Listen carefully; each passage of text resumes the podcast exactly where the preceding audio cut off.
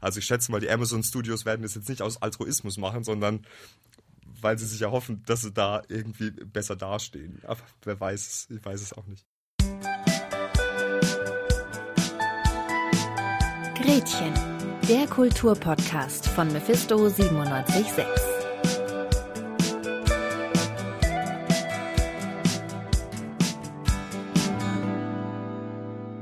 Hallo zu Gretchen, dem Kulturpodcast von Mephisto 976.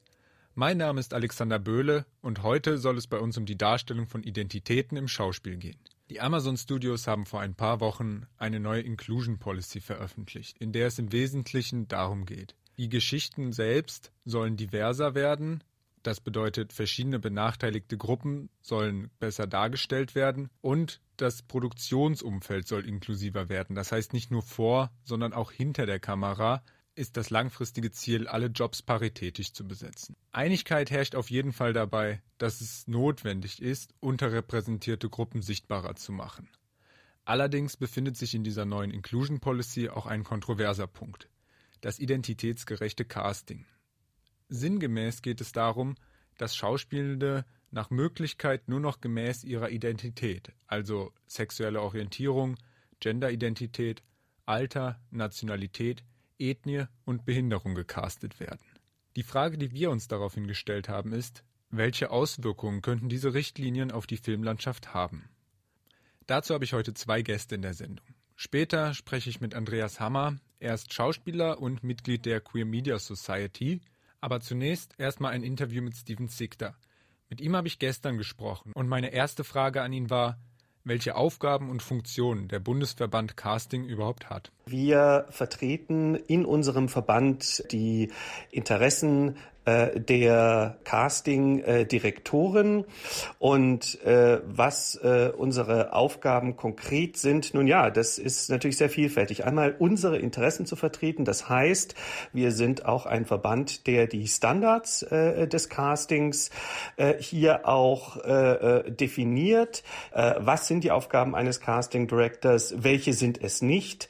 Äh, und äh, es geht hier natürlich auch letzten Endes um eine Qualitätssicherung, nicht nur nur äh, des äh, Berufs an sich, sondern natürlich auch dann äh, der Aufgaben. Wir haben es hier mit äh, wirklich teilweise sehr, sehr erfahrenen äh, Castingdirektoren zu tun, die schon seit vielen, ja, nicht nur Jahren, sondern zum Teil Jahrzehnten äh, hier äh, ihre Arbeit äh, tun und hier Impulse setzen, äh, wie ein originelles, authentisches, spannendes Casting, also die Zusammenstellung eines Ensembles für Film und Fernseh und Webproduktionen aussehen kann. Genau, da haben Sie nämlich dann auch schon den äh, nächsten Punkt angesprochen. Also mit der Erfahrung, die Sie jetzt äh, gesammelt haben in der Auswahl yeah, und yeah. der, der naja, Überwachung oder äh, Beaufsichtigung von Castingdirektoren und Castingprozessen, können Sie uns beispielhaft Rollen äh, sagen, die in der Vergangenheit eben schon identitätskongruent gecastet wurden? Also bei welcher Art von Rollen hat man wirklich darauf geachtet, der oder die Schauspielende kann jetzt diese Rolle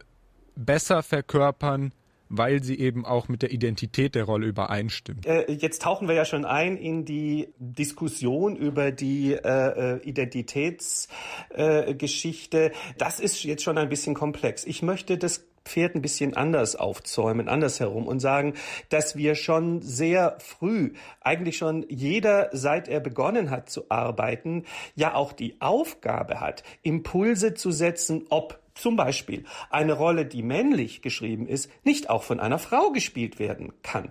Wenn in einem Drehbuch steht Rechtsanwalt, warum soll das nicht eine Frau spielen? Äh, Sie haben aber auch den Punkt zum Beispiel sexuelle äh, äh, Ausrichtung. Und ich glaube, hier kommen wir schon in einen Bereich, der sehr, sehr sensibel ist und den ich auch in diesem Fall auf eine etwas andere Diskussionsgrundlage stellen möchte. Denn wenn wir es schon vertiefen, wie weit soll es denn gehen? Äh, sollen wir Leute fragen, wie bist du, äh, welche sexuelle Neigungen hast du, um dann zu sagen, äh, okay, dann kannst du diese Rolle spielen. Also Sie merken, damit habe ich Bauchschmerzen, denn erstens mal betrifft es hier ähm, ganz persönliche Dinge, über die man spricht oder auch nicht spricht. Ja, ich finde, es muss auch jedem persönlich überlassen bleiben, ob er, ob er darüber sprechen möchte oder ob man wirklich hier auch äh, ernst nimmt, äh, dass äh, die äh, äh, schauspielerische Arbeit äh, künstlerische Arbeit und auch ein Handwerk ist, wo es ja nicht nur darum geht, eigene Lebenserfahrungen mit einzubringen, sondern diese Arbeit besteht ja zu einem meiner Ansicht nach zu einem Großteil aus der Vorstellungskraft des Künstlers und äh, wie das auch bei bildenden Künstlern der Fall ist, bei anderen Künstlern der Fall ist und nicht ausschließlich aus der, ich sage jetzt mal, dargestellten Dokumentation äh, des eigenen Lebens. Mhm. Äh, das heißt, glauben Sie, wir sind als Gesellschaft schon so weit, dass Sie sagen, es spielt dann wirklich keine, also die sexuelle Orientierung spielt im Casting keine Rolle mehr, weil zum Beispiel äh, es gibt ja SchauspielerInnen, die sind geoutet oder eben welche noch nicht. Und dann gibt es ja zum Beispiel den Fall einer Schauspielerin, die dann nicht die Rolle einer Mutter spielen konnte, weil sie lesbisch ist. Und dann wird sie aber doch aufgrund ihrer sexuellen Orientierung benachteiligt. Muss man dann nicht auch darauf achten, dass offen homosexuell äh, lebende SchauspielerInnen entsprechende Rollenangebote noch kriegen und dass man diese Rollenangebote schafft und dann auch wirklich stärker darauf achtet, dass da auch homosexuelle SchauspielerInnen besetzt werden? Also das eine ist, Kunstfreiheit ist Kunstfreiheit. Und Kunst bildet Realität nicht dokumentarisch ab, nicht unbedingt. Ja, wir reden nicht von Journalismus, wir reden von Kunst und von künstlerischem Schaffen, äh, wir reden von Fiktion in diesem Fall. Das heißt, für mich äh, muss die Fiktion eben nicht eben gerade nicht eins zu eins exakt das abbilden, was in der Gesellschaft passiert. Das heißt aber im Umkehrschluss nicht, dass man nicht schon von vornherein, wie zum Beispiel auch die Amazon Studios das jetzt in Amerika machen, dass man nicht schon von vornherein Stoffe zum Beispiel auswählt, in denen Menschen stattfinden, die, ich sag jetzt mal, ja, angeblich außerhalb des Mainstreams leben. Äh, ich würde zum Beispiel gerade bei homosexuellen Menschen niemals sagen, dass das äh, irgendetwas ist, was äh, außerhalb des Mainstreams ist. Das ist Mainstream. Das sind Menschen in der Mitte unserer Gesellschaft. Und ich sage Ihnen, die meisten homosexuellen Schauspieler, auch die ich kenne, möchten alle möglichen Rollen spielen, eben nicht nur die Rollen, die etwas mit ihrer persönlichen Erfahrung zu tun haben. Darum geht es ja genau in fiktionalen Produktionen. Also ich tue mich außerordentlich äh, schwer, äh, hier zu sagen, äh, ja, wir schaffen Rollen für euch. Ich glaube, es umgekehrt, genau umgekehrt wird ein Schuh draus, indem wir sagen, es darf überhaupt gar keine Rolle spielen. Ja, also Sie sprechen natürlich davon, dass die Gesellschaft, so sollte es sein, und ich glaube, das wünscht sich auch jeder, jede, auch die Menschen, die diese, äh, dieses, diese Amazon-Richtlinien jetzt verfasst haben, ja. wünschen sich das sicherlich auch, dass das Richtig. im Prinzip nicht notwendig wäre. Aber der aktuelle Status quo, also ich möchte das dem Deutschen Castingverband nicht unterstellen, aber glauben Sie, in Deutschland wird niemand, also gerade jetzt beim Casting, bei der Rollenauswahl, ja, das geht nicht darum, mhm. was man jetzt so persönlich davon hält, aber glauben Sie nicht, dass es diese Möglichkeit gibt im Hinterkopf der Castingdirektoren, dass man sich denkt, okay, aber diese homosexuelle Person kann niemals authentischen Familienvater spielen. Also glauben Sie, das ist wirklich, dass es diese Richtlinien nicht mehr braucht, weil der Großteil der äh, homosexuellen Schauspielerin oder wie auch immer sexuell orientierten Schauspielerin schon äh, jedes Rollenangebot theoretisch äh, zur Verfügung hat? Also auch hier wieder eine zweigeteilte Antwort. Äh, ich kenne niemanden, der äh, hier äh, Menschen ausschließt, äh, weil er oder sie sagt, na, der hat ja die Erfahrung nicht oder äh, der kann das nicht spielen, der kann die Gefühle einer Frau gegenüber nicht entwickeln oder umgekehrt eine lesbische Frau. Warum soll sie nicht äh, das etwas spielen können? Das ist ihr Handwerk, das ist ihre Kunst. Äh, und äh, glauben Sie mir, die können das. Aber Sie haben natürlich recht und deswegen der zweite Teil meiner Antwort. Äh, es gibt nach wie vor vielleicht äh, äh Vorbehalte äh, in bestimmten gesellschaftlichen Teilen, in ähm, Menschen, die vielleicht äh, traditionelle, traditionellere Vorstellungen äh, äh, haben. Aber auch da, äh, glauben Sie mir, es hat sich so viel weiterentwickelt in unserer Gesellschaft, äh, was nicht heißt, dass wir am Ende einer Entwicklung sind, sondern das, was von Amazon Studios äh, jetzt zum Beispiel gekommen ist, ist ein Impuls. Und der ist in der, in der äh, gedanklichen Ausrichtung absolut korrekt. Diesen, es ist richtig, wichtig, diesen Impuls zu setzen. Über die Details, ob wir wirklich bestimmte Quotierungen brauchen, äh, das berührt ja wiederum die anderen Fragen. Ja, äh, zum Beispiel die Frage danach, äh, wie wird Kunstfreiheit in Zukunft definiert? Kann man Kunstfreiheit überhaupt durch Quoten, ich sage jetzt mal, einschränken, regulieren? Bedarf Kunst einer Regulierung? All das sind gesellschaftliche Fragen, denen wir uns dann stellen müssen, die viel weiter gehen als die Frage, kann ich den einen oder anderen Schauspieler für eine bestimmte Rolle vorschlagen?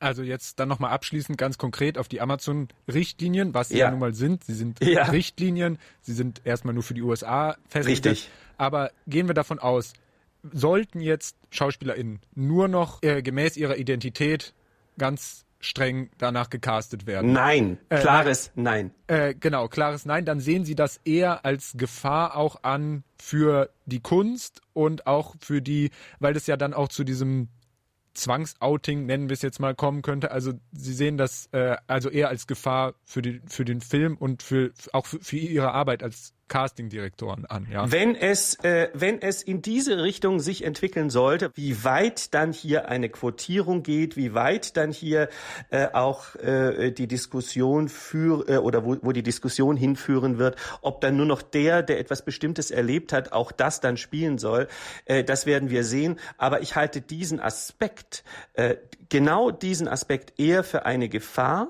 für qualitativ äh, hochwertige Besetzung ähm, als äh, sich wirklich äh, die Gedanken als sich von den Gedanken frei zu machen, dass man, dass man, äh, äh, dass man diese Information braucht. Wir brauchen eine Haltung, wir brauchen eine Zielrichtung, wir brauchen einen Willen zu einer, ich sage jetzt mal, zu einer Veränderung. Aber noch einmal, es gibt Artikel 5 äh, äh, Absatz 3 Grundgesetz die Kunstfreiheit äh, und äh, ich bin nicht sicher, ob die äh, völlig durchstrukturierte Quotierung Regierung hier der Weg ist. Ähm, ich glaube, es muss äh, im Kopf etwas passieren. Wir müssen einfach uns freimachen von Ressentiments, die vielleicht noch hier oder da herrschen. Und äh, in die Kunst braucht als Basis eine Freiheit. Und äh, diese Freiheit, glaube ich, kann nicht durch Quotierungen für jede einzelne Identität äh, hier, äh, ich sage jetzt mal, ja, äh, das, das kann so nicht funktionieren. Sie, sie, sie darf letzten Endes auch nicht eingeschränkt werden. Aber ja, äh, wir brauchen ein Bewusstsein. Das war Steven Sigda, der stellvertretende Vorsitzende des Bundesverbands Casting. Seine Perspektive ist, Castings sollen offen abgehalten werden und die Identität der Schauspielenden sollte nach Möglichkeit überhaupt keine Rolle spielen. Aber blicken wir einmal zurück. Wie war das eigentlich früher? Micha erzählt uns jetzt in unserer Kategorie des Pudels Kern, wie sich der Umgang mit Identitäten im Schauspiel seit den Anfängen des Theaters gewandelt hat.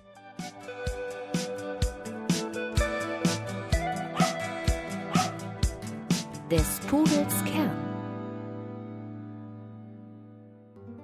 Oh, Romeo, leg deinen Namen ab, und für den Namen, der dein Selbst nicht ist, nimm meines ganz. Ich nehm dich beim Wort. Nenn Liebster mich, so bin ich neu getauft. Ich will hinfort nicht Romeo mehr sein. So oder so ähnlich dürfte sich die Uraufführung von William Shakespeares Romeo und Julia angehört haben. Eine der größten Liebesgeschichten zwischen Mann und Frau wurde von einer ausschließlich männlichen Besetzung aufgeführt. Das war im elisabethanischen England nichts Außergewöhnliches, sondern gängige Praxis. Dass Frauen vom Schauspiel ausgeschlossen waren, fing aber keineswegs erst dort an.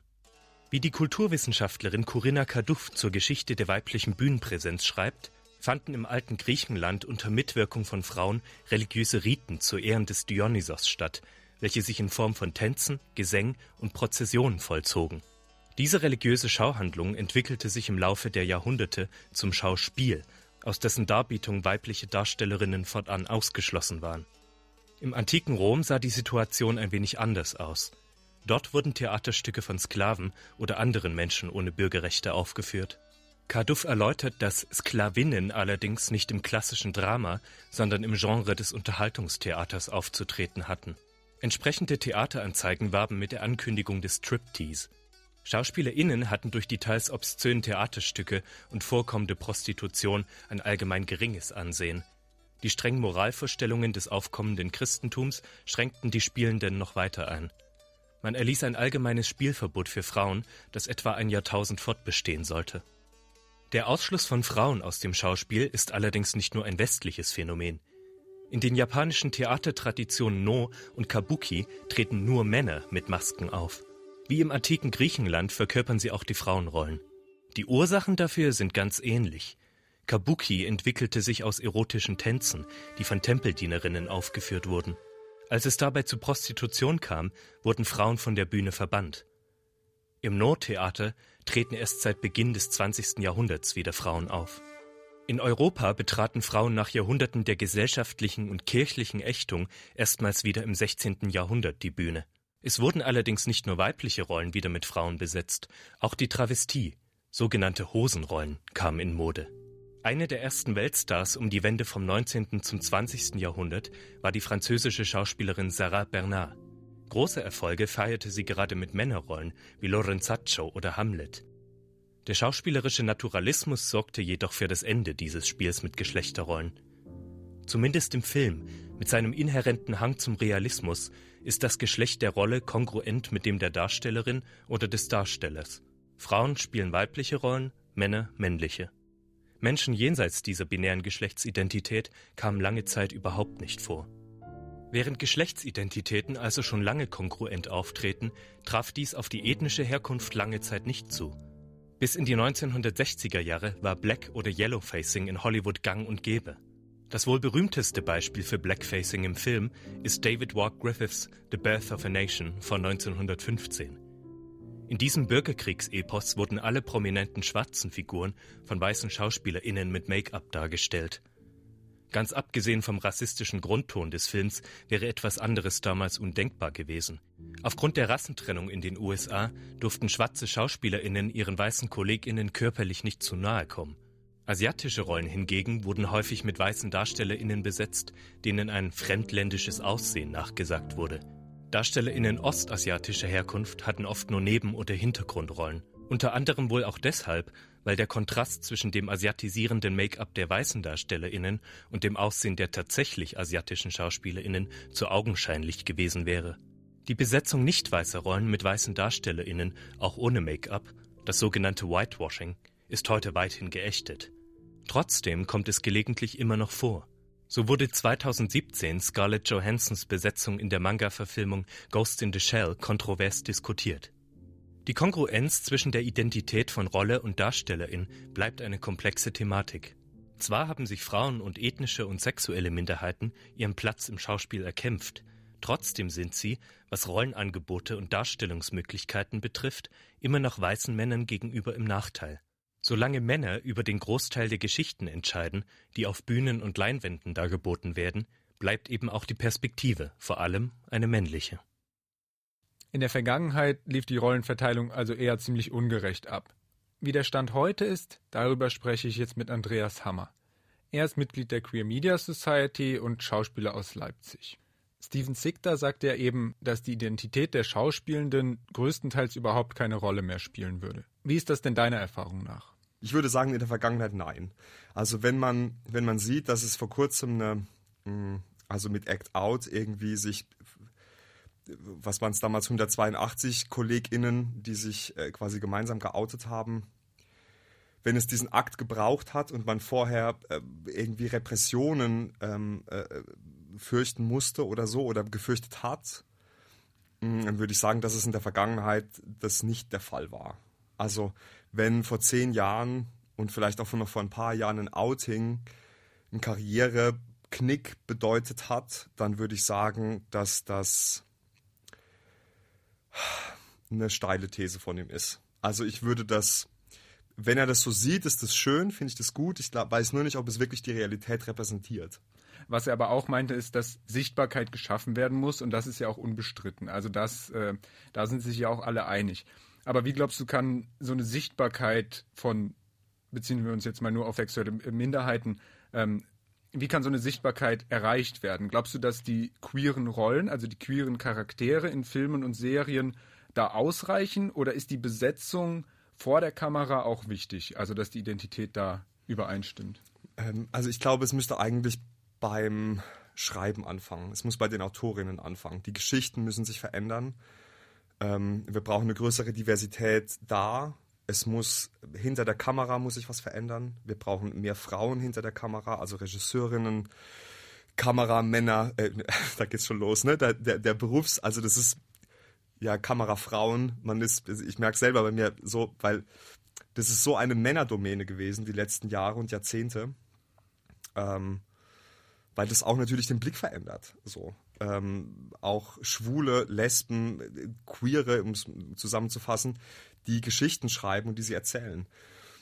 Und wer das dann vorne auf der Bühne darstellt oder vor der Kamera, ich habe mich lange mit Kollegen und Kolleginnen darüber unterhalten, ob es jetzt ob jetzt ein schwuler Mann besser eine schwule Rolle spielen kann oder eine, eine hetero Frau besser eine lesbische Frau oder wie auch immer. Ähm, ich weiß gar nicht, ob das so entscheidend ist vor der Kamera, wer was spielt. Hm. Wir waren uns alle einig, dass es, eine, dass es ein Wissen braucht, um solche Rollen zu verkörpern. Einfach auch eine Sensibilität für bestimmte Situationen, für bestimmte Sachen, die natürlich jemand mitbringt, der so eine Biografie schon hat. So, das ist ein implizites Wissen, was du dir auch nicht anlesen kannst. Also du kannst ja nicht anlesen, was es mit einem, also vielleicht kann man das schon, ähm, mit Empathie schafft man das auch und es ist auch ein Teil unseres Berufes natürlich, sich auch in solche, in solche Figuren auch reinzudenken. Ähm, und es gibt genug, die das auch können, aber natürlich hast du als schwuler Mann erstmal einen größeren Zugang zu einer schwulen Rolle. Wahrscheinlich. Es bedeutet aber nicht, glaube ich, und davon bin ich überzeugt, dass es nicht auch etliche Heteromänner gibt, die wahnsinnig gut schwule Rollen spielen können. Dafür gibt es ja auch einige Beispiele. Total. Also die bekanntesten Filme natürlich da Brokeback Mountain, Call Me By Your Name oder Moonlight, der auch den Oscar als bester Film gewonnen hat. Also bist du nicht der Überzeugung oder hattest du vielleicht, wenn wir jetzt bei diesen konkreten Beispielen bleiben, da mal das Gefühl, okay, das hätte jetzt tatsächlich ein schwuler Mann besser oder authentischer spielen können? Also es gibt schon Filme, wo ich das gedacht habe. so. Ähm, bei denen, die du genannt hast, allerdings nicht, muss ich sagen. Also da finde ich, dass das total gut funktioniert hat, so wie es ist. Ähm, also sprichst du jetzt von so überzeichneten Darstellungen? Oder? Das ist echt eine Herausforderung. Also das gut zu machen, das ist echt eine Königsdisziplin. Also sowas, zu, sowas hinzukriegen, weiß ich auch nicht, ob ich das selber könnte. Also ich würde mich schwer rantrauen. das fände ich echt hart. Weil das zu, also ein Klischee zu bedienen und dem so viel Tiefe zu geben, dass es, dass man über diese, über diesen Menschen lachen kann und gleichzeitig irgendwie merkt, dass da immer unter dieser unter diesem Klischee, das kommt ja von einem Schmerz meistens, weil irgendetwas passiert ist. So. Und den mitzuliefern, aber nicht vordergründig, sondern hintergründig, das ist echt richtig, richtig hart. Und da glaube ich, haben vielleicht äh, Menschen einfach eine größere Chance, das gut zu hinzukriegen, die eine Biografie haben, die dem nahesteht. Was aber nicht heißt, dass es nicht auch Heteros könnten, die einfach sehr gute Spieler sind oder sehr gute Spielerinnen. Mhm. Also du bist auch der Überzeugung, dass ein guter Schauspieler, eine gute Schauspielerin auch tatsächlich in jede Rolle, egal welcher sexuellen Orientierung, reinschlüpfen kann. Ich glaube das ja, auf jeden Fall. Das ist ja auch Teil unseres Berufes. So. Und trotzdem weiß man, dass es, also letztlich ist es, so habe ich das für mich definiert, wie eine Art Milieustudie.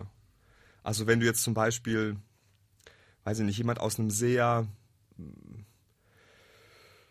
aus einem Gewalt, also wenn du jetzt eine Figur spielst, aus einer extremen Gewalt also keine Ahnung, ich, ich, rede jetzt vielleicht ein bisschen steil ins, äh, ins Blau rein, aus einem, aus einem speziellen sozialen Milieu zum Beispiel, dann ist vielleicht jemand, der das privat auch erlebt hat, vielleicht besser in der Lage, das zu spielen, was nicht heißt, dass es nicht jemand anderes auch könnte, aber er bringt schon mal ein besseres Wissen mit. So. Er, also es ist einfach ein, ein besseres intuitives Wissen, was aber nicht heißt, dass du das nicht auch aneignen kannst. Aber dann brauchst du Zeit, Du brauchst äh, gute Coaches, die dich mit dir dahin begeben. Du brauchst Leute hinter der Kamera, die eine Sensibilität dafür haben, ähm, die dich dann begleiten und so weiter. Es braucht viel, viel Vorbereitung, glaube ich, dafür. Und dann kann es trotzdem funktionieren. So. Äh, Teil von Act Out war es ja auch, dass die SchauspielerInnen sich dafür eingesetzt haben, eben gegen Typecasting zu sein, sondern dass eben auch natürlich homosexuelle SchauspielerInnen dann leibliche Väter, Mütter oder ähm, Rollen spielen, den, wo man eben so vorurteilsmäßig sagen würde, nee, weil du diese Erfahrung nicht gemacht hast, kannst du diese Gefühle vor der Kamera nicht erzeugen. Ich glaube, das ist genau der richtige Punkt, weil, also es gab so auf der Schauspielschule immer so einen blöden Satz, aber der trifft jetzt tatsächlich zu, du musst nicht Muttermörder gewesen zu sein, um einen Muttermörder zu spielen. So, also das ist, das ist eine, eine Irrationalität so äh, in, in, in der Verkürzung dieser Debatte. So. Und ich glaube auch nicht, dass das das ist, was die Amazon Studios, um da mal hinzuswitchen, ähm, was die damit wollten. So. Sondern es geht, glaube ich, eher darum, eine Sensibilität dafür zu schaffen, dass ähm, Menschen, die einer bestimmten Gruppe angehören, mh, in der Vergangenheit einfach nicht berücksichtigt wurden. So. Weil man gesagt hat, das können die nicht, das geht nicht und so weiter. Und jetzt geht es wiederum, wie eine Art Rollback zu schaffen, zu sagen, ja, wir sind auch da, wir können das alles. Bitte gebt uns Chancen. Das ist eigentlich das, worum es, glaube ich, geht. Und die Amazon Studios, naja, die müssen halt für sich Quoten schaffen, die müssen das in ein Regelwerk packen, die schreiben dann, wir versuchen diese Quote zu erreichen. Und was ich daran mochte, ist, dass sie das durch alle Departments durchmachen. Also, dass sie sagen, auch in der Buchhaltung wollen wir das hinkriegen, dass wir Männer, Frauen gleich repräsentiert sehen, dass auch dort sexuelle äh, Minderheiten äh, und äh, ethnische Minderheiten und so weiter ihren Platz finden. So. Hinter der Kamera klar, ähm, da, das ist ja eine ähnliche Debatte wie bei der Frauenquote in der Wirtschaft oder sowas, da eine Quotierung zu schaffen, um den marginalisierten Gruppen überhaupt erst die Möglichkeit geben, da Fuß zu, zu fassen. Mhm. Das ist klar, da sind wir uns, glaube ich, auch größtenteils einig. Aber ein großer Kritikpunkt an diesem Playbook war eben, dass die Kunstfreiheit in Gefahr wäre. Also wenn dieses Typecasting dadurch durchgesetzt werden würde. Also du weißt, wenn diese Rolle auf der Leinwand homosexuell ist, dann ist auch der Schauspieler oder die Schauspielerin homosexuell. Siehst du da auch die Kunstfreiheit in Gefahr? Also würdest du so weit gehen zu sagen, diese Richtlinien sollten eher tatsächlich nicht befolgt werden, um eben diese Freiheit der Schauspielenden zu erhalten? Ich habe das gar nicht so gelesen, so streng. Ich habe es gelesen als wo immer es möglich ist. Ich glaube, so haben sie es auch formuliert. Also immer da, wo es möglich ist, jemanden zu finden, der das also der, der das könnte, kann man es so besetzen. Aber sie schreiben auch, ähm, die ethnische Zugehörigkeit, die sexuelle Orientierung darf kein Kriterium für eine Besetzung sein. So. Das bedeutet, erstmal musst du gucken, wer kommt, sagen wir mal, du hast drei Schauspieler für eine Rolle, die du dir super vorstellen könntest. Und die das alle drei gleich gut machen. Und dann überlegt man, wer von diesen dreien könnte es machen. Einer davon ist zufällig schwul dann kriegt er die schwule Rolle. So, weil alle drei aber die gleichen Voraussetzungen haben. Das ist letztlich das, was man sagt in Bewerbungen, wo stehen, Frauen werden bei gleicher Qualifikation bevorzugt bei der Personalauswahl. Letztlich ist das das, so habe ich es zumindest rausgelesen, was sie da schreiben.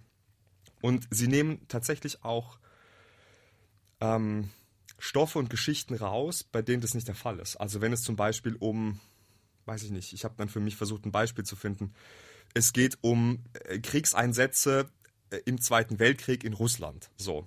Dann weiß man historisch bedingt, das sind Männer. Dann kann da, dann, dann ist es doch, also dann müsste man eine, das wäre dann, das wäre dann sinnvoll, einen zweiten Plot zu schaffen, der irgendwo zu Hause noch eine Frauengeschichte bedient. Aber warum sollte man denn dann ähm, in, in dieser Kriegssituation plötzlich Frauen da reinbauen, obwohl man das historisch weiß, dass das nicht der Fall war? Ich glaube, und umgekehrt genauso. Also wenn du jetzt eine Geschichte in einem Frauenkloster erzählst, dann kannst du da noch nicht ähm, dann die, die, Männer reinbauen. Das ist, glaube ich, auch. Also ich sehe diese, ich habe diese Gefahr überhaupt nicht gesehen. Also vielleicht bin ich auch naiv, aber ich habe das in diesem Statement, in diesem langen, nicht gelesen. Ich habe diese Gefahren, die da manche reininterpretiert, inter, äh, hineininterpretieren wollen, habe ich nicht gelesen. Ich habe es eher als den Versuch gesehen, eine historische Ungerechtigkeit irgendwie in eine andere Richtung zu lenken und die zu verbessern. Aber vielleicht bin ich auch wirklich naiv. Ich meine, da geht es auch um Geld. Also ich schätze mal, die Amazon Studios werden das jetzt nicht aus Altruismus machen, sondern weil sie sich erhoffen, dass sie da irgendwie besser dastehen. Aber wer weiß es, ich weiß es auch nicht. Abschließend nochmal Fazit dazu. Du würdest also sagen, für mehr Sichtbarkeit, wir, wir beschränken uns jetzt mal aus diesem ganzen mhm. Inclusion Playbook auf die sexuelle Orientierung, aber für mehr Sichtbarkeit ist es in erster Linie wichtig, die Rollen zu schreiben. Also die Arbeit geht hinter der Kamera los, geht beim Drehbuch los und es ist tatsächlich gar nicht so wichtig, auch in der aktuellen Situation nicht mehr, wer diese Rolle dann letztendlich spielt. Jein. es ist immer ein Ja und, und Nein, würde ich sagen. Also Ja im Sinne von, was hinter der Kamera muss es losgehen. So, da würde ich total, bin ich, bin, das ist total das. Ich glaube, für eine Übergangsphase macht es total Sinn, dass auch, dass auf, also dass man auch lesbische Frauen, lesbische Frauen spielen lässt, wenn sie das möchten, weil gerade auch ein Bedürfnis besteht, die eigenen Geschichten zu erzählen ich glaube, dass sich das in ein paar Jahren vielleicht auch wieder verändern wird, weil also kein Mann und keine Frau, die ich kenne, oder keine Kollegin und kein Kollege, die ich kenne, die würden sagen, sie möchten jetzt nur noch schwule und lesbische Rollen spielen. Also das wäre ja absurd. Genauso wie jetzt äh, ich mir die wenigsten heterosexuellen Kollegen sagen, nein, ich möchte nur heterosexuelle äh, Rollen spielen, weil das natürlich, wir freuen uns über Diversität auch in unseren Besetzungen so also das wäre auch, wär auch gar nicht denkbar. Also wenn wir in Deutschland an eine Theaterlandschaft denken, ich hätte nie arbeiten können an einem Theater, so als schwuler Mann, weil ich heterosexuelle äh, äh, Rollen gar nicht hätte spielen können, weil sie meiner Identität nicht entsprechen, was natürlich absurd ist. So. Ja, also diese strenge Durchführung, die natürlich Amazon gar nicht will, aber die von einigen KritikerInnen jetzt schon heraufbeschwört wird, die will natürlich niemand und also ich hoffe, dass es niemand will. so. Und auf lange Sicht geht es natürlich auch darum, dass man solche Richtlinien überhaupt nicht mehr braucht, denke ich. Ja, genau. Im besten Fall ist es ein Übergangsinstrument. Gut, dann äh, Andreas Hammer, vielen Dank für das Gespräch. Gerne. Abschließend lässt sich also sagen, in den letzten Jahren hat sich schon viel getan. Die Richtlinien der Amazon Inclusion Policy sind zwar erstmal auf die USA beschränkt, Steven Zigter sagt uns aber gestern auch, dass eine Umsetzung für Deutschland in Planung sei. Es gibt also offensichtlich noch einiges zu tun in Richtung Gleichberechtigung. Die strikte Quotierung kann aber jedenfalls keine dauerhafte Lösung sein. Dabei waren sich beide einig. Viel wichtiger ist es, Rollen für benachteiligte Gruppen authentisch zu schreiben und diese überall zur Normalität werden zu lassen. Und das war's auch schon wieder mit dieser Folge Gretchen. Ich bedanke mich bei meinen beiden Gesprächspartnern Steven Sigter und Andreas Hammer Danke auch an Micha Köhler für den Pudels Kern und an Eva Stricker für die Recherche und Organisation des Podcasts. Verantwortlicher Redakteur dieser Folge ist Vincent Schmidt. Die nächste Folge Gretchen gibt's dann in zwei Wochen. Schaut bis dahin gerne auf unserer Homepage radiomephisto.de vorbei und hört in unsere anderen Podcasts rein. Mein Name ist Alexander Böhle. Bis zum nächsten Mal.